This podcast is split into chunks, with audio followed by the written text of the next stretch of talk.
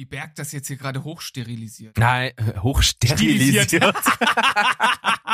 Ja, ist auch, das war ein schöner Versprecher. Steven, du Spast.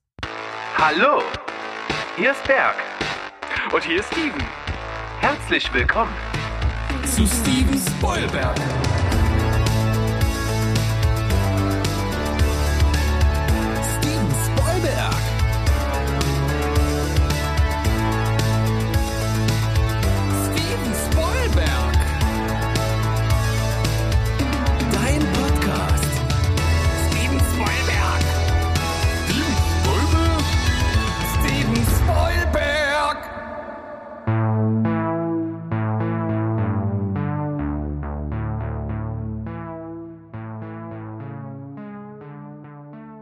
Hereinspaziert zu einer neuen Folge Steven Spoilberg, euer liebster Film- und Serienpodcast mit mir, Steven. Und auf der anderen Seite ist der unglaublich niemals erreichte von niemanden außer von mir, Berg.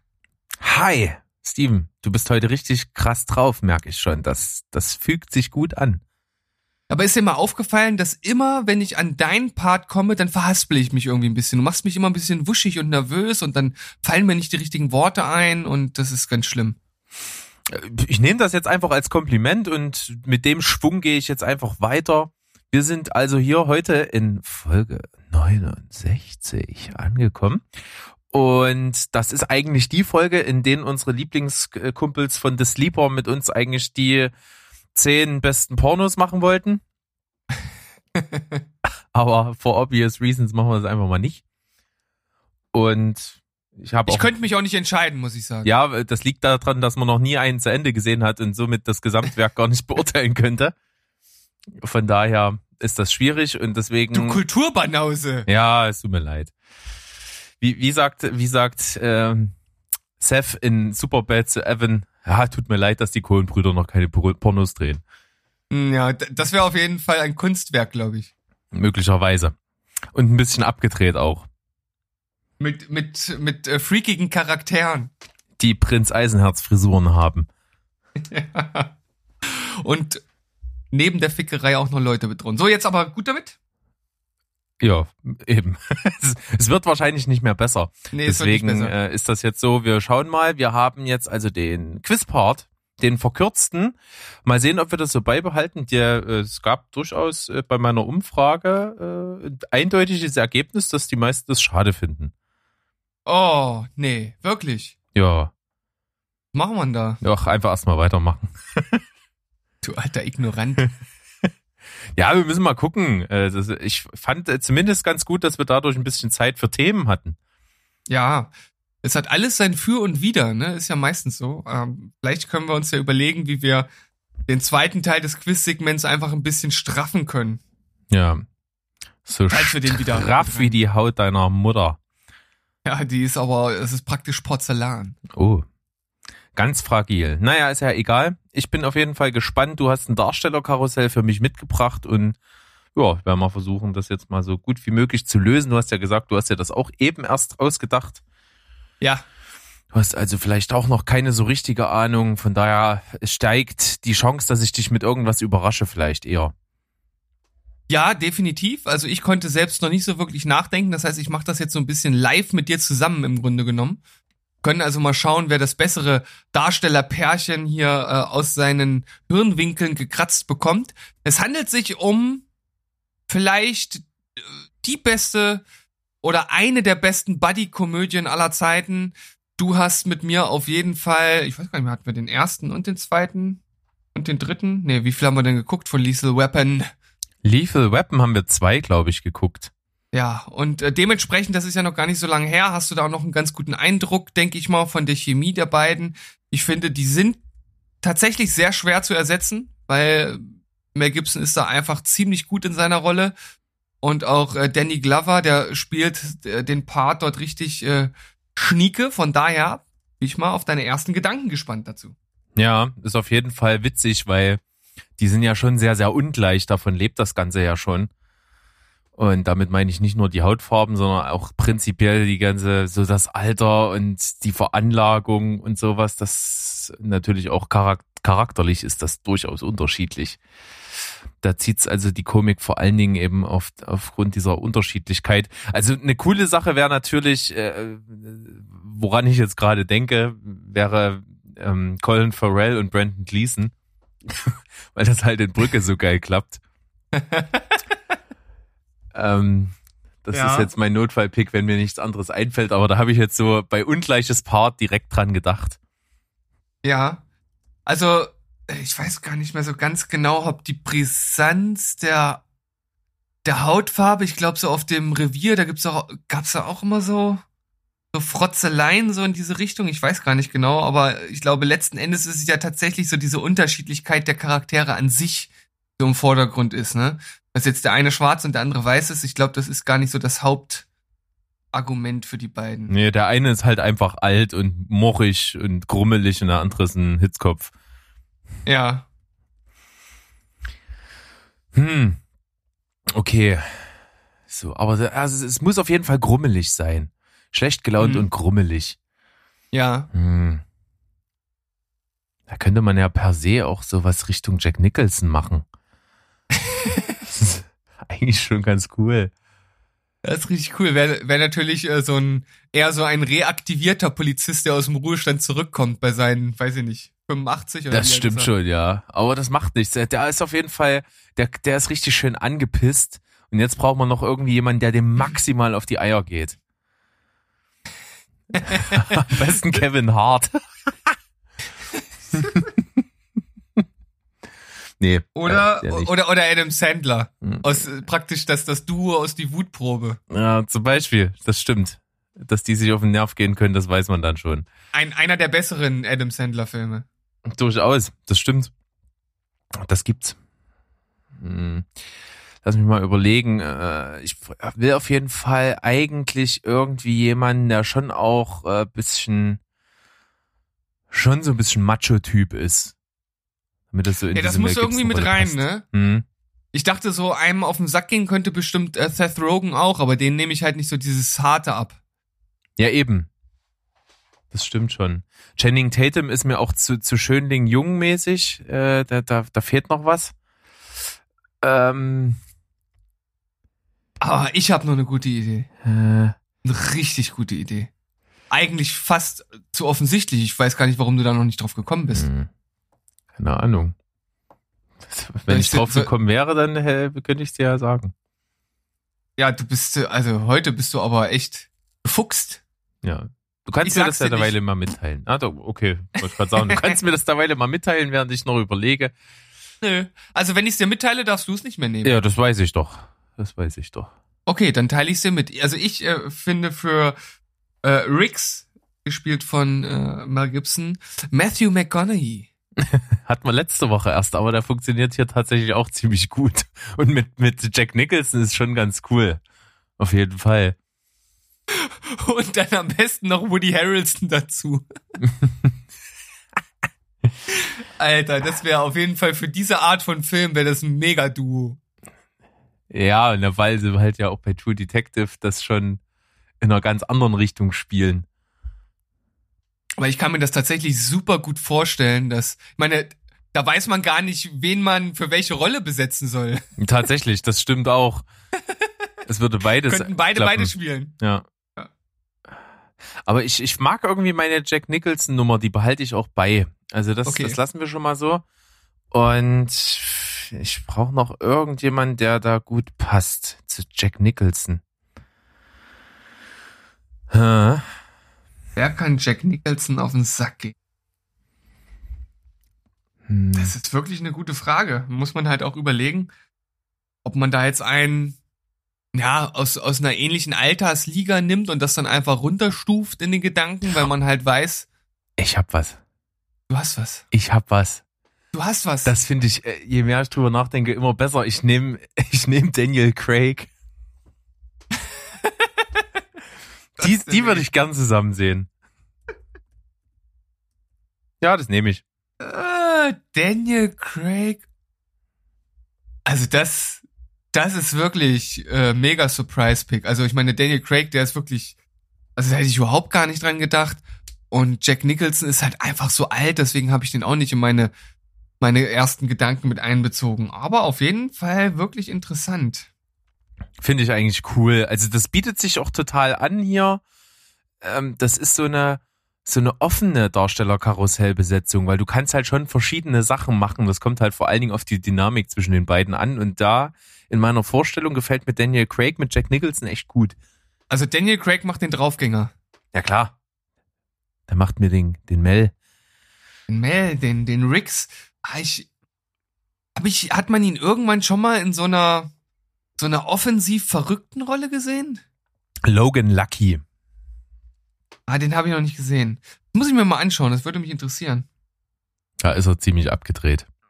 Okay. Ich, äh, Durchgeknallter jetzt, Bombenleger. okay. Das nehme ich jetzt auf jeden Fall erstmal so hin. Äh, Jack Nicholson. Natürlich etwas alt, ich müsste mich also bisschen zurückversetzen, aber es ist halt ein geiler Typ, ne? Das gefällt mir schon. Der Also kann halt auch so 8,5 richtig schön durchgeknallt und angepisst sein. Ja, also eine 8,5 auf jeden Fall. Vielleicht sogar eine 9. Daniel Craig, das ist echt. Ah, Weil ich, also ich würde sagen, Daniel Craig würde ich ein bisschen unter ihm einstufen, weil ich da einfach nicht so die Erfahrung habe, was er da draus oder sozusagen nicht die Grundlage habe, um mir vorzustellen, was er draus machen würde. Verstehst du, was ich meine? Mhm. Aber gut, Aber- zumindest ein, ein charmanter Draufgänger ist er ja als James Bond auch. Ja, das stimmt schon, aber Riggs ist jetzt kein charmanter James Bond. Nee? da, da sind noch, das ist bloß die Überschneidung irgendwo. Ja, das stimmt. Also ich würde sagen, acht für Daniel Craig und neun für Jack Nicholson, also eine 8,5 insgesamt. Ja, das ist eine schöne Wertung. Das ist gut. Aber ich muss sagen, desto mehr ich über Woody Harrelson und Matthew McConaughey äh, nachdenke, desto geiler finde ich das auch. Also ich finde beides irgendwie sehr reizvoll. Ja, und es wäre halt nochmal mit dem Hintergrund, dass die beiden halt in True Detective das Ganze halt in ultra ernst gemacht haben, nochmal eine ganz coole Facette, wenn die das mal dann völlig auf die Schippe nehmen. Ich glaube, wir sollten ein Drehbuch schreiben. Muss ja nicht Lethal Weapon sein, aber irgendeine andere Buddy-Komödie mit den beiden. Ja, also die funktioniert sowieso, die Chemie zwischen den beiden. Von daher mache ich mir keine Sorgen. Da können wir alles auf den Leib schneidern. Sehr schön, Berg. Dann verschwinden wir mal plucks in die Pause, wo wir uns nochmal von äh, unseren Make-up-Artisten pudern lassen. Genau, die Stimmen ölen und dann kommen wir zurück und steigen direkt mit einer schönen Empfehlung der Woche ein. Genau, bis gleich. Tschüssi. Yes.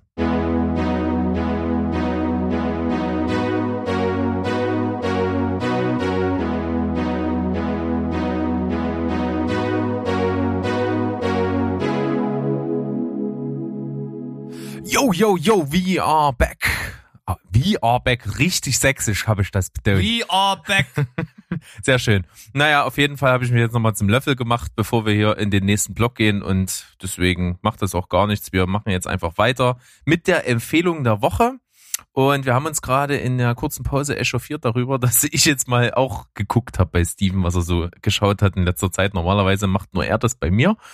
Aber eigentlich sollten wir es gegenseitig gar nicht machen. Ja, wir machen das immer auf Movie Pilot, weil dort bewerten wir ja die Filme und da gibt's so ein Dashboard und da kann man sehen, was die Freunde so gemacht haben in der letzten Zeit. Und ich muss sagen, ich bin halt immer super neugierig und schau halt immer einfach schon mal. Und viele Filme, die Berg ja auch schaut, das sind Filme, die ich oft, ja, von denen ich oft noch nie was gehört habe und von daher vergesse ich das dann auch oft oder recht schnell dann wieder, jetzt habe ich ganz schön oft oft gesagt, ne? Ähm, recht schnell wieder bis zur nächsten CCC-Folge und von daher ist das gar nicht so schlimm, wie Berg das jetzt hier gerade hochsterilisiert. Nein, äh, hochsterilisiert. Ja, ist auch, das war ein schöner Versprecher. Steven, du Spast. Äh, Kult-Opening wert. Okay. Also, von daher, ich habe geguckt, was du geguckt hast und äh, ziemlich gut bewertet hast. Ich habe es auch gesehen und damit kommst du jetzt einfach mal um die Ecke. Ach so, ich, ich habe mich schon gefragt, wie du dich da jetzt noch rauswinden willst, weil du willst ja was anderes nehmen. Aber gut zu mir rübergeschoben den Ball. Ich habe I'm Thinking of Ending Things geguckt von Charlie Kaufman, der ja äh, irgendwie ja für Filme bekannt sind, die nicht ganz so leicht zugänglich sind und auch dieser Film macht hier so gar keine Ausnahme. Und ja, also man kann, also ich, ich will den Film hier wirklich nur ganz kurz anreißen, nicht viel dazu sagen, weil der bedarf wirklich einer etwas tieferen Besprechung. Äh, es geht um ein Paar, das zu äh, den Eltern des äh, männlichen Parts fährt, um die Freundin vorzustellen. Und äh, sie denkt halt die ganze Zeit darüber nach, dass sie die, die Dinge beenden möchte. Das, äh, das spielt sich immer so in ihren Gedanken ab und ähm, das ist schon am Anfang, merkt man schon, ist eine komische Atmosphäre und das wird nicht besser. Im Haus wird's ziemlich verrückt. Da gibt's komische Sequenzen. Man weiß nicht so genau, ist das Realität oder nicht.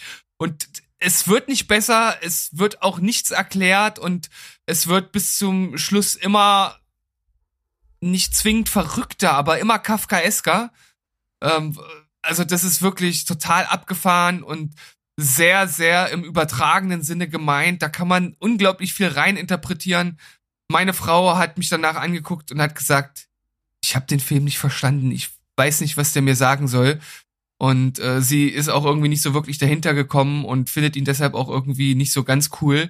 Äh, ich finde halt, wie er gedreht wurde, ziemlich cool, äh, ziemlich äh, packend und auch sehr tiefschürfende Gespräche teilweise, äh, wo man auch nicht genau weiß, wie man die einordnen soll. Und ich habe wirklich lange gebraucht, ohne nachzuschauen, mir irgendwas zusammenzureimen, was irgendwie hinter dem Film stecken könnte. Und das macht ihn irgendwie auch aus und macht ihn irgendwie charmant und ich fand ihn schön. Acht von zehn. Genau. Schließe ich mich komplett an. Ich hatte ihn kurz vor dir gesehen mit derselben Endwertung. Surrealer Film, wie man von Andy Kaufmann, äh, Charlie Kaufmann auf jeden Fall erwarten kann. Und coole Schauspieler, völlig abgedreht, wie du schon gesagt hast, teilweise dann echt so mit Versatzstücken, die alle sowas von symbolträchtig werden und zum Ende halt immer verrückter werden. Und ich wusste, dass es kompliziert wird und dass ich auf alles achten muss und deswegen bin ich relativ zeitig schon auf den richtigen Trichter gekommen und konnte dann so vieles, was im Film passiert, schon gut einordnen. Deswegen äh, habe ich nicht ganz so lange gebraucht am Ende, um, um den Film dann für mich äh, sozusagen entschlüsseln zu können und deswegen äh, das ist ja immer so eine Begeisterung, die, die man mit sich selber dann so teilt, wenn man dann so stolz auf sich ist, dass man es verstanden hat. Das finde ich ganz cool. Woher weißt du denn, dass du es verstanden hast? also ich finde es sehr, sehr schlüssig auf jeden Fall. Du findest das schlüssig? Also ich finde, das ist schon. Also ich fand es unglaublich schwierig, da irgendwie äh, überhaupt eine mögliche Interpretation zu finden. Also ich habe ich hab lange gebraucht. Okay, aber da wir ja Steven Spoilberg sind und sozusagen diesen Namen mit Füßen treten, indem wir eben gerade nicht spoilern, werden wir das also offscreen sozusagen oder nee, off off off mic sozusagen besprechen mal. Oder wir bauen eine kleine Spoiler-Sirene bei CCC ein. Das könnten wir tun. Also, bis dahin, äh, bei der nächsten CCC-Folge gibt's mehr zu I'm Thinking of Ending Things.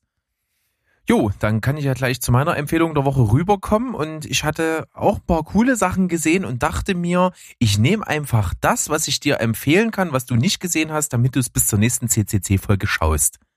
Das ist ein nicht ganz unkluger Gedanke, lieber Berg. Ja, ein Film, der in letzter Zeit oft durchs Netz kursiert ist. Äh, der ist relativ schnell aufgetaucht und wurde dann oft gut bewertet. Viele Freunde von uns auch haben den gesehen und alle für sehr, sehr gut befunden. Jetzt habe ich mir endlich angeschaut und zwar The Devil All the Time.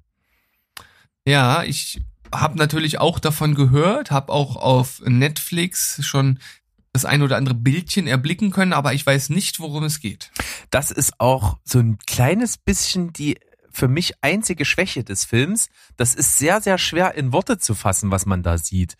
Und zwar ist das eine Story, die spielt in den Südstaaten der USA, so 50er, 60er Jahre und verknüpft sozusagen die Einzelschicksale von verschiedenen Menschen aus zwei Kleinstädten. Das eine ist äh, Knockemstiff und das andere ist Coal Creek. Und prinzipiell haben die beiden Städte gar nichts miteinander zu tun, aber es äh, werden so Schicksale verknüpft. Und den Film über werden so diese einzelnen Handlungsstränge gezeigt und dann erst so im letzten Viertel werden die alle total geil miteinander verwoben. Es ist aber trotzdem kein klassischer Episodenfilm, also es ist schon alles recht stringent, aber eben so alles so parallel ein bisschen und dann die Genialität kommt halt, wenn das dann so langsam sich miteinander verknüpft. Aber davor, auf dem Weg dahin, kann man halt einfach sagen, der Film macht im Grunde alles richtig. Also es sind tolle Schauspieler, das Ensemble ist recht groß. Da sind also Tom, Hol äh, Tom Holland mit dabei und Robert Pattinson und äh, noch ein paar andere coole Schauspieler auf jeden Fall. Und die Musik ist super genial. die Atmosphäre stimmt, die Settings, also die die äh, die die Szenerien und sowas sehen geil aus. Das ist alles irgendwie authentisch, das hat ein eigenes Flair. Es ist ultra spannend, es ist ein bisschen düster, es ist teilweise recht heftig, brutal auch und das ist wirklich ein cooler Thriller, der sehr einzigartig ist. Kann ich nur empfehlen, sich den anzuschauen und bei CCC gibt's ein bisschen mehr dazu. Hat von mir 8,5 hm. von 10 gekriegt. Da bist du auf jeden Fall im obersten Drittel der Kritiker gelandet. Ich habe nämlich gerade mal nachgeschaut, da ist er sehr gemischt aufgenommen. Ja, also das Problem ist, der fängt, also wie soll ich das sagen? Der braucht eine Weile, um in die Gänge zu kommen. Also du guckst so mindestens eine halbe, dreiviertel Stunde und fragst dich, worum es eigentlich geht. Hm. Das ist so ein bisschen dieses Behäbige, was ich ein bisschen schwierig finde. Das löst sich aber halt am Ende total gut auf. Das klingt auf jeden Fall spannend, aber da geht ja auch einfach mal 138 Minuten. Aber die braucht er tatsächlich auch. Das ist keine Minute zu lang. Hm, okay. Also kann ich total empfehlen, ist echt gut. Naja, dann bin ich mal gespannt. Mal schauen, äh, ob ich äh, noch äh, vor meiner kleinen Podcast-Pause dazu komme. Ja, hoffen wir es doch.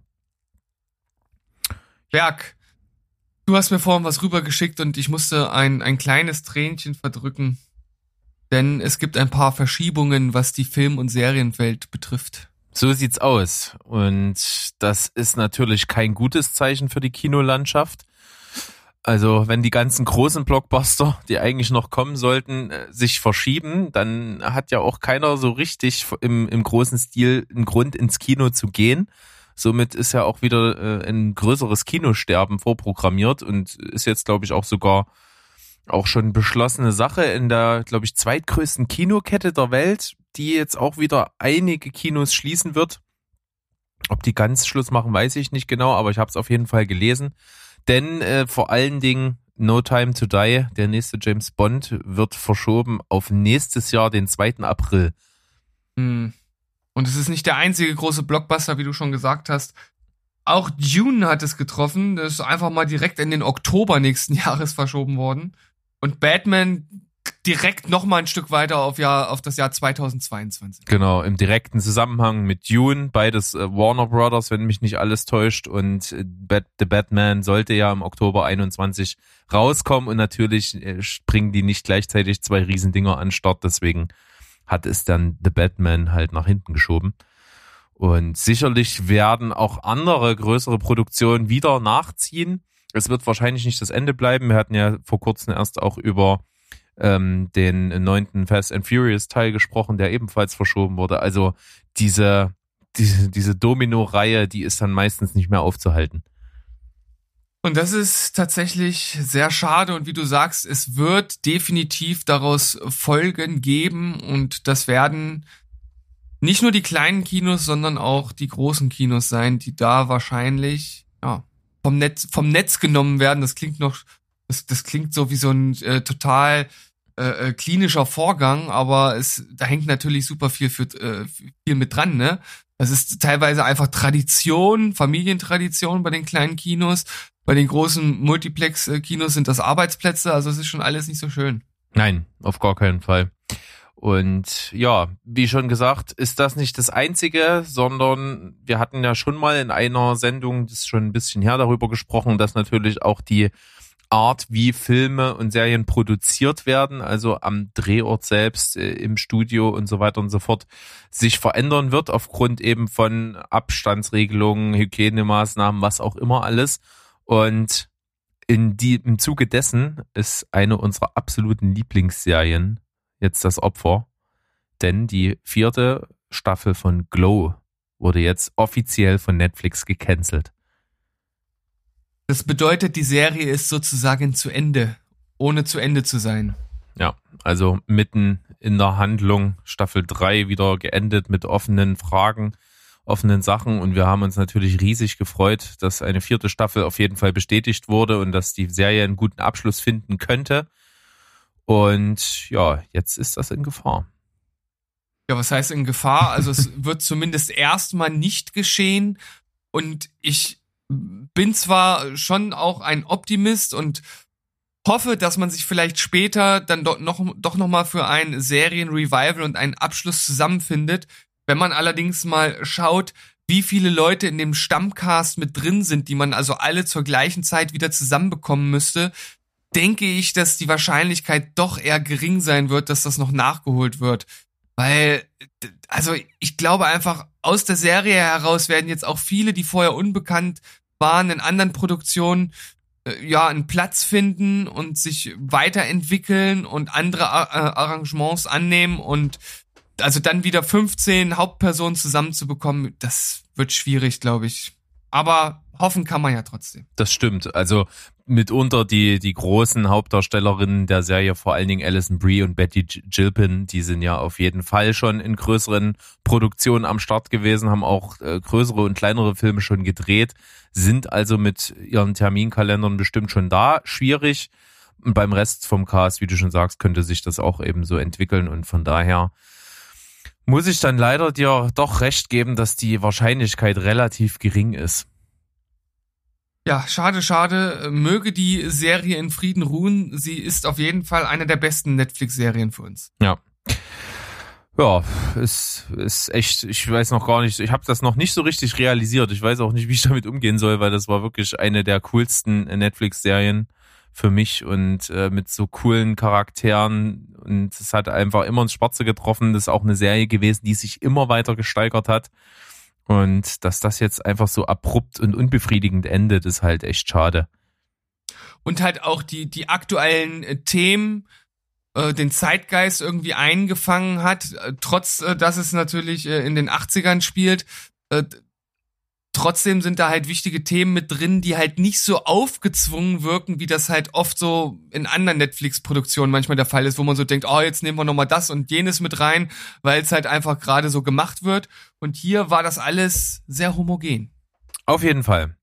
Naja, wir warten einfach mal ab, wenn sich das alles so ein bisschen beruhigen würde ähm, mit den Hygienemaßnahmen, Abstandsregelungen, vielleicht auch mit, mit äh, ja, Einführung eines Impfstoffs und so weiter und so fort, äh, gibt's ja vielleicht dann auch wieder neue Perspektiven und man besinnt sich vielleicht dann doch. Mal sehen. Das hoffen wir alle. Ähm, ich habe was Schönes gefunden, Berg. Äh, du kannst es dir natürlich noch nicht angucken, weil du die Serie, oder weiß ich genau, ob du sie jetzt schon geguckt hast oder nicht. Ähm, aber äh, ich, ich denke, es macht am meisten Sinn, wenn man das nach den zwei Staffeln macht von Cobra Kai. Denn es gibt ein Video von filmstarts.de, wo die 80 coolsten Easter Eggs in einem Video zusammengefasst werden. Wobei man sagen muss, nicht alles sind jetzt wirklich richtige Easter Eggs, äh, Easter Eggs, meine Güte, äh, Easter Eggs, sondern äh, das sind dann halt eher so Referenzen auf, auf früher, wo man einfach Sachen von früher aufgreift.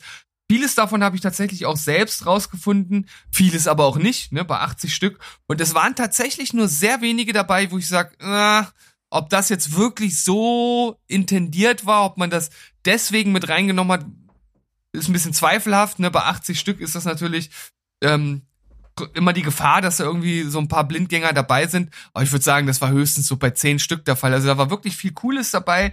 Und bei einigen Sachen dachte ich echt so, geil, wie viel Gedanken die sich gemacht haben. Also wirklich nochmal geschaut, was haben die damals für Sachen getragen, wie haben die sich begrüßt, was für Sätze haben die gesagt. Manchmal so nebensächliche Sachen, die gar nicht so wirklich, ja, die, die wichtigsten Sätze des Films waren oder so, aber trotzdem wurden die halt wieder aufgenommen, anders verwurstet und mit reingebracht, super gut.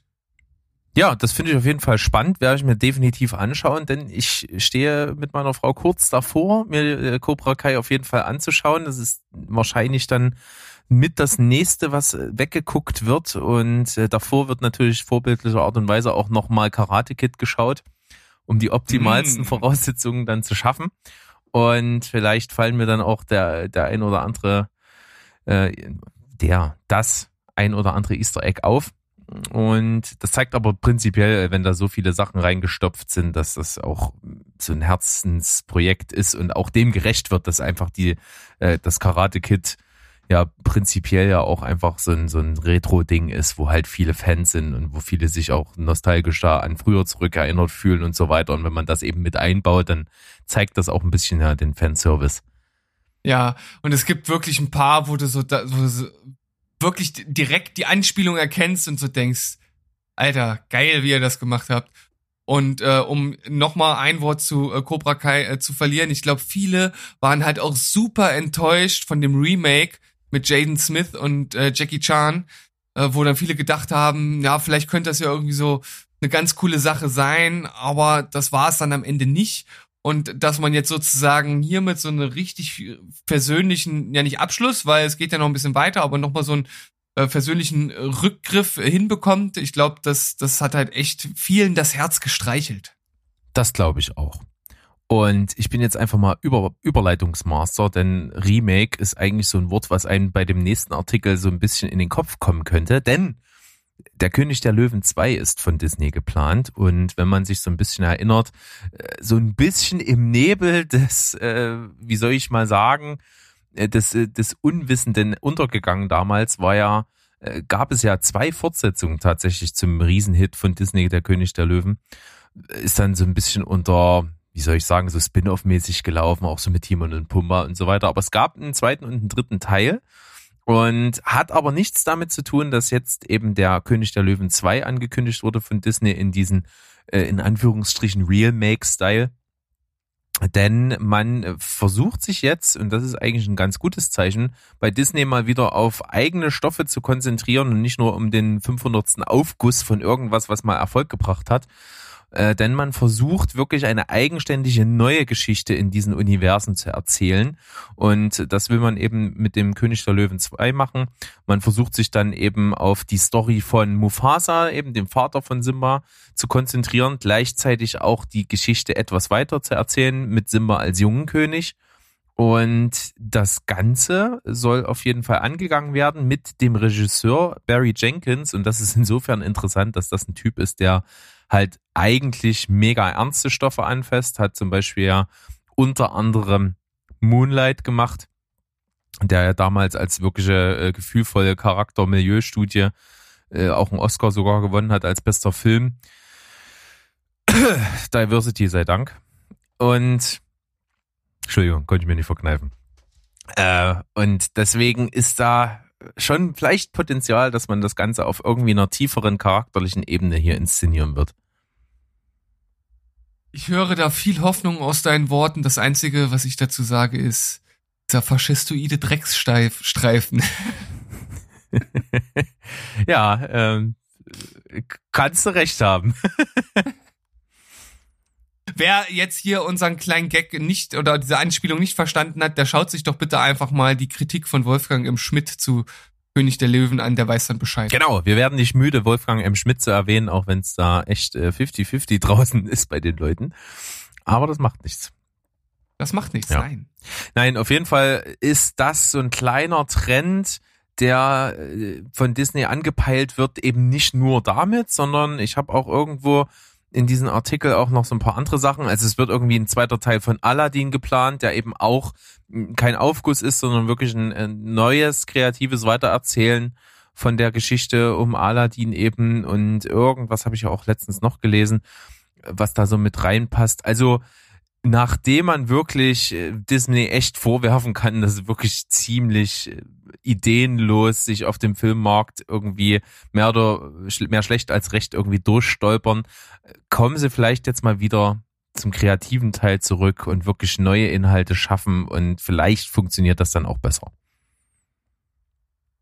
Ja, das könnte funktionieren. Äh, für mich muss ich sagen, so in den letzten Jahren fast äh, ist Disney immer mehr ja von mir abgerückt. Ich schaue wenig Disney-Filme, also mit mit Abstand die meisten waren halt noch aus dem Marvel-Universum und das ist ja nun jetzt kein klassischer Disney-Film, sondern einfach nur von den Marvel Studio, äh, von den äh, Disney oder von Disney halt äh, aufgekauft. Aber ansonsten äh, muss ich sagen, dass ich mit Disney-Filmen nicht mehr sonderlich viel anfangen kann. Ja, maximal halt so. einfach noch Pixar, die ja im Grunde genommen noch sehr, sehr nah an Disney dran sind, aber auch erst nachträglich aufgekauft wurden, wenn mich nicht alles täuscht. Oder? Ey, Pixar gab es, ja bevor sie von Dis Disney gehört haben. Ja, auf jeden Fall. Äh, ich war mir da äh, gerade gar nicht so ganz sicher, aber äh, ich meine, Disney kauft halt alles, was nicht bei drei auf den Bäumen ist, ne? Das ist ja schon fast ein, also müsste da nicht langsam mal das Kartellamt einschreiten? Ja, genau. Also Schutz vor Monopol sollte man sich jetzt hier mal auf die Agenda schreiben. Hm? Also es ist schon ganz schön krass, was äh, Disney in den letzten Jahren alles aufgekauft hat und ich, ich weiß nicht, also ich, ich finde das ehrlich gesagt nicht so gut, dass äh, man sieht das teilweise auch an den äh, an, an den Qualitäten der Filme, dass sie sich halt auch äh, entsprechend verändert haben, so diesen äh, typischen Disney-Duktus angebiedert haben und das tut manchen Filmen nicht gut und das weiß ich nicht. Ich, ich stehe auch bei Filmen für Diversität. okay, dann, dann seid ihr seid ihr unbenommen. Bin, bin ich gespannt, wie das dann aussieht bei Disney irgendwann mal. Vielleicht gibt's da ja auch irgendwann mal ein Umdenken, wer weiß es denn. Vielleicht ist das jetzt einfach auch der Startschuss für so eine andere Tiefe, die man mal versucht. Wir hatten das ja letzte Woche auch ja mal schon kurz als Thema, als wir darüber über den Trailer zu oh, The Dragon's Dentist gesprochen hatten. Äh, da ging es ja auch darum, dass halt äh, diese Animes ja einen ganz anderen Ansatz haben mit ihren Zeichentrickfilmen, dass da halt oft zum einen die Kultur und die ganze Sagenwelt und so diese, diese Identität dieses Volkes halt einfach irgendwie mit, mit einfließt und neben dem halt auch ernste Themen einfach mit eingebaut werden, wie, wie Umweltschutz oder wie was weiß ich, wie irgendwelche zwischenmenschlichen Sachen und so. Das hat da irgendwie einen ganz anderen Ansatz und fühlt sich halt auch komplett anders an und deswegen hast du schon recht, wenn du sagst, Disney hat so, so einen eigenen Duxus, der äh, immer mehr das Image bekommt, dass es irgendwie oberflächlich ist. Ja. Und man muss ja auch zu den Animes noch sagen, also das ist ja im Grunde genommen fast wie eine parallele Filmwelt. Also du findest ja im Anime-Bereich auch alles an Genres. Also ne, von von völlig abgefahrenen erwachsenen äh, Filmchen bis äh, zum Kleinkind äh, äh TV ist da alles dabei, ne? Also da ist natürlich sehr viel Umfang mit drin, aber natürlich ist halt einfach diese diese kulturelle Hintergrund bei den äh, Japanern halt ein ganz anderer, als das bei den Amerikanern der Fall ist. Und deshalb wird das natürlich öfter mal verbaut in den Filmen. Ja, auf jeden Fall. Ja, Steven, dann habe ich eigentlich für heute nur noch so ein letztes Thema und ja. dann können wir eigentlich wieder Schluss machen. Ja, natürlich nur für diese Woche. Wir werden natürlich weitermachen. Wir machen jetzt nicht so in echt Schluss, so mit, das war's für immer, ich hasse dich, du Schwein, du hast mich betrogen. Nein, dafür gibt's gar keinen Grund. Dafür gibt's gar keinen Grund. Aber es gibt jetzt einen Grund, nochmal äh, diese Folge bis zum Schluss zu hören, denn Berg hat einen Reisebericht vorbereitet. Ja, sozusagen, denn ich war, äh, hatte ich letzte Woche ganz vergessen und wir hatten ja so viele Themen und es hätte gar nicht mehr so richtig reingepasst. Ich war vor kurzem in Berlin mal ein Wochenende. Und das war relativ spontan. Ich wollte eigentlich woanders hin und dann kam wieder mal Corona mit veränderten Bedingungen und Bestimmungen und dann ging die Reise nicht mehr so richtig. Und äh, spontan umgesattelt konnt, ließ sich auch ganz gut verbinden, denn unser, unser guter Kumpel, der Mo, liebe Grüße an der Stelle auf jeden Fall, mit dem haben wir zum Beispiel für alle da draußen, den Mo jetzt gerade nichts sagt, äh, die Dark-Folge zum Beispiel aufgenommen oder das Dinner-Quiz, was wir mal gemacht haben. Guter, guter Mann, der sehr, sehr filminteressiert ist und der aber auch auf der anderen Seite Künstler ist, zumindest im, im Hobby-Freizeitbereich und Teil einer Ausstellung war. Deswegen habe ich ihn in Berlin besucht und habe mit meiner Frau zusammen halt das Wochenende da verbracht. Und dann, als wir eben Zeit hatten, dachte ich so, was könnte man denn so in Berlin machen? Wir hatten auch keinen Stress, keinen Druck, wollten einfach nur irgendwie uns ein bisschen die Zeit äh, ver verbringen und so. Und da habe ich nur gedacht, okay, was kann man denn so filmbezogenes machen? Und da gab es tatsächlich halt das Film- und Fernsehmuseum am Potsdamer Platz in Berlin, welches ich noch nie besucht hatte. Und da sind wir da einfach mal hingefahren. Und jetzt wirst du sicherlich von deinen Highlights erzählen, wie man da so erspähen kann. Ja, tatsächlich. Ich bin ah, manchmal so zwiegespalten. Also ich bin nicht so der Museumsgänger unbedingt, was so äh, also wenn dann nur im künstlerischen Bereich. Ich mag gerne irgendwie so so Gemälde und sowas, das ist schon mein Ding, aber manche Sachen, wenn wenn dann so Tafeln sind, wo irgendwelches Zeug drauf steht, was der alles lang und breit durchlesen muss, das finde ich halt nicht so cool. Ich brauche halt irgendwie so Sachen, die so ein bisschen äh, wie soll ich das sagen, die man anguckt und weiß, okay, das ist jetzt ganz alt und hat irgendwie eine bestimmte Geschichte dazu äh, und kann kann das so vor sich erleben. Das finde ich irgendwie cooler. Und deswegen fand ich das Museum insgesamt eigentlich sehr cool, weil es eben nicht ganz so viel hatte mit so äh, nur so Texttafeln und solchen Geschichten, sondern eben auch so ein paar Sachen einfach äh, wirklich anschaulich waren. Das war cool, denn äh, es gab zum Beispiel viel Original-Filmrequisitenzeugs.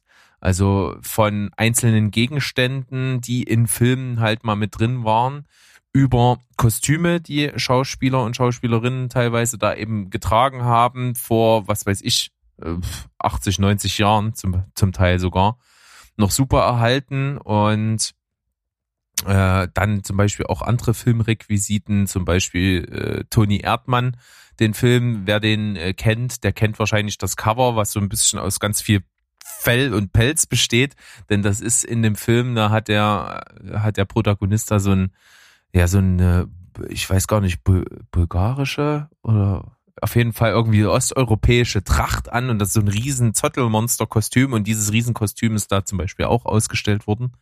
Das fand ich ganz cool. Und auf jeden Fall waren viele äh, Kleidungsstücke von Marlene Dietrich da, das, die halt auch in den 30er Jahren das zum alles getragen hatte. Das waren ziemlich viele auch und echt gut erhalten. Das war, das war sowas, wo ich mir dann halt echt vorstellen kann, okay, ich habe jetzt hier das vor mir, das Kostüm, ich habe daneben ein Bild von der Filmszene oder im besten Fall sogar einen, einen kleinen, kleinen Fernseher mit einem Film, wo die, wo die das trägt. Das sind dann so Sachen, die mich dann so ein bisschen besser abholen. Mhm. Das klingt auf jeden Fall schon interessant, gerade für den wirklich Filmnerd Interessierten, der da mal so, ja, Dinge, Utensilien aus nächster Nähe sehen möchte. Ja. Es gab gerade da eine Sonderausstellung. Äh, das war der erste Teil des Museums. Und zwar ging es darum, dass die, dass die Nazis kurz vor Kriegsende ähm, dieses alles, was so mit Film zu tun hatte, so äh, Mikrofilme, Filmplakate vor allen Dingen und äh, andere Dokumente, die so in Papierform sind, in Sicherheit bringen wollten, damit sie halt nicht im Krieg äh, irgendwie verloren gehen, zerstört werden, was auch immer. Und da haben die die in so ein in so ein altes Salzbergwerk eingelagert. Und aber blöderweise ist halt in dem Salzberg. Obersalzberg. nee, da tatsächlich nicht. Gar nicht. Irgendwo im Norden von Deutschland. Und tatsächlich ist aber blöderweise halt dort so eine Grubenlampe halt umgefallen, hat dort halt alles angefackelt. Ja. Und äh, das, das war am Ende wirklich halt einfach nur noch ein riesengroßer angekokelter Müllhaufen. Also wie eine Mülldeponie. Und da haben halt wirklich äh, Forscher halt da drinnen rumgekraucht und haben halt die angebrannten Sachen alle gesammelt mit jedem Schnipsel und dann halt wieder zusammen rekonstruiert und da hingen dann halt dort wirklich alte, alte Filmplakate. Originale Filmplakate, also so richtig groß auch, teilweise so drei, vier, fünf Meter große Filmplakate zusammengestückelt aus so Brandfetzen und dann halt restauriert und rekonstruiert. Das war halt echt cool. Das war so der erste Teil. Und dann gab es neben den normalen Exponaten, die in der Ausstellung immer sind, auch noch eine zweite Sonderausstellung und zwar zu diesem Film Das Kabinett des Dr. Caligari. Mhm. Weiß nicht, ob du davon schon mal gehört hattest. Das ist auf jeden Fall so ein absoluter Meilenstein der Filmgeschichte. Das ist ein deutscher, deutscher Film irgendwo von 1920 und der war halt einfach wegweisend für, für die Darstellung, für das Surreale, auch für das Horrorgenre. Unglaublich viele Sachen bis heute sind von diesem Look, der damals geschaffen wurde, halt auch inspiriert. Also bis hin zum, ganz aktuell zum Joker. Also der Joker selbst, das, wie der visuell gestaltet ist, ist auch zurückzuführen auf diesen Film neben ganz vielen anderen Sachen, so Edward mit Scherenhänden und so, das ist alles so ein bisschen an diesen Look angelehnt. Das war auf jeden Fall ziemlich cool. Die haben da halt auch äh, krasse Kulissen gebaut damals schon, mega aufwendig. Und äh, damit haben die halt einfach Filmgeschichte geschaffen und natürlich ein Film, der dir auch was sagen wird, der ebenso einflussreich war, war Metropolis. Ja. Von Fritz Lang. Da ist auch ein ziemlich, ziemlich großer Teil in der Ausstellung, dauerhaft aber. Also das ist da äh, dauerhaft integriert in das Film- und Fernsehmuseum.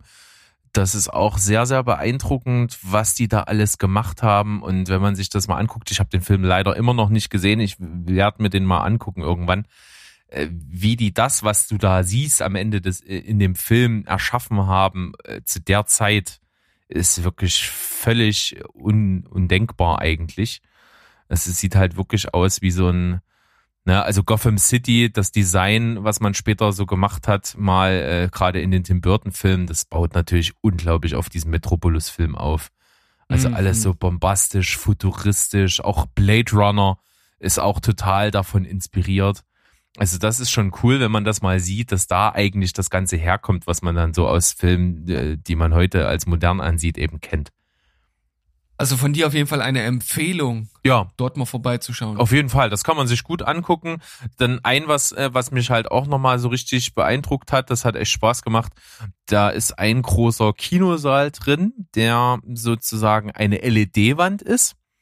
Die ist, ja, ich sagen mal so mindestens 10 mal 10 Meter oder so, 15 mal 15 Meter vielleicht sogar. Und rundherum, also links, rechts und oben ist alles verspiegelt noch. Und du siehst halt äh, die LED-Wand und das alles aber eben doppelt und dreifach eben in den Spiegeln. Das ist schon mal ganz cool. Und dort haben die so einen Film zusammengestellt von 1953 bis 2006 und dann so äh, gestaffelt über die Jahre, wie sich das Fernsehen und was da so gezeigt wird, verändert hat. Und äh, das ist ziemlich kreativ gemacht. Also da sind halt auch ganz viele Parallelmontagen wo so Bild in Bild ist. Manchmal sind da halt wirklich auf dem Bildschirm 30 Film oder 30 äh, Fernsehfilmausschnitte gleichzeitig gewesen, die unterschiedlich mit dem Ton angesteuert worden sind. Und das hat schon ganz cool so diese Fernsehgeschichte gezeigt. Na, du sagtest bis 2006, also da muss sich mal einer hinsetzen und auch mal weitermachen. Ja, ne? das war auch mein Kritikpunkt, wo ich mich gefragt habe, ey Leute, hättet ihr da nicht wenigstens mal noch 2006 bis 2016 oder so mal noch einfach mal so einen 10-Jahres-Step mit dran schneiden können. Also die sind halt wirklich auf dem Stand von 2006 stehen geblieben. Das fand ich ein bisschen schade. Ja, aber ich denke, viele wissen, so äh, kleine Museen, die haben es natürlich auch nicht ganz leicht, was so die Finanzierung und Co. angeht. Wahrscheinlich ist einfach das Geld nicht da, ja. um das mal ordentlich zu machen. Wer weiß, das ist auf jeden Fall die Lage ist natürlich ideal, ist wahrscheinlich für so Tourismus ein bisschen zu trocken, das Thema vielleicht, als dass es viele Zuschauer ziehen würde, aber prinzipiell am Potsdamer Platz, also wirklich am Puls und auch eine relativ große Fläche, also über, über vier Stockwerke hin geht das Ganze. Also da geht schon einiges, glaube ich. Hm. Ja, auf jeden Fall eine sehr schöne Empfehlung von dir. Ich denke, der ein oder andere wird der bestimmt mal folgen. Und willst du noch was abschließend sagen dazu? Äh, ich grüße alle, die mich kennen und freue mich, hier gewesen zu sein. Bedanke mich bei dir und äh, komme auch gerne wieder nächste Woche. Ja, und vergiss nicht, äh, dich auch bei deiner Mama zu bedanken, denn ohne die wärst du jetzt nicht hier. Ja, auf jeden Fall. Also danke Mama und äh, danke auch Papa. Also es funktioniert ja nur mit beiden sozusagen. Funktioniert nur mit beiden, ja, tatsächlich. ja, Steven. Berg. Wir haben es geschafft. Wir haben es wirklich Diese, geschafft, ja. Wir haben die nächste Folge, die sexige Folge 69 haben wir jetzt im Kasten. Und äh, auch bei dieser Folge bleibt uns am Ende nichts anderes übrig, als zu sagen Tschüss, ciao und goodbye. Bleibt spoilerfrei. Tschüssikowski. Genau. Und das nächste Mal sexuell konnotierter als jetzt.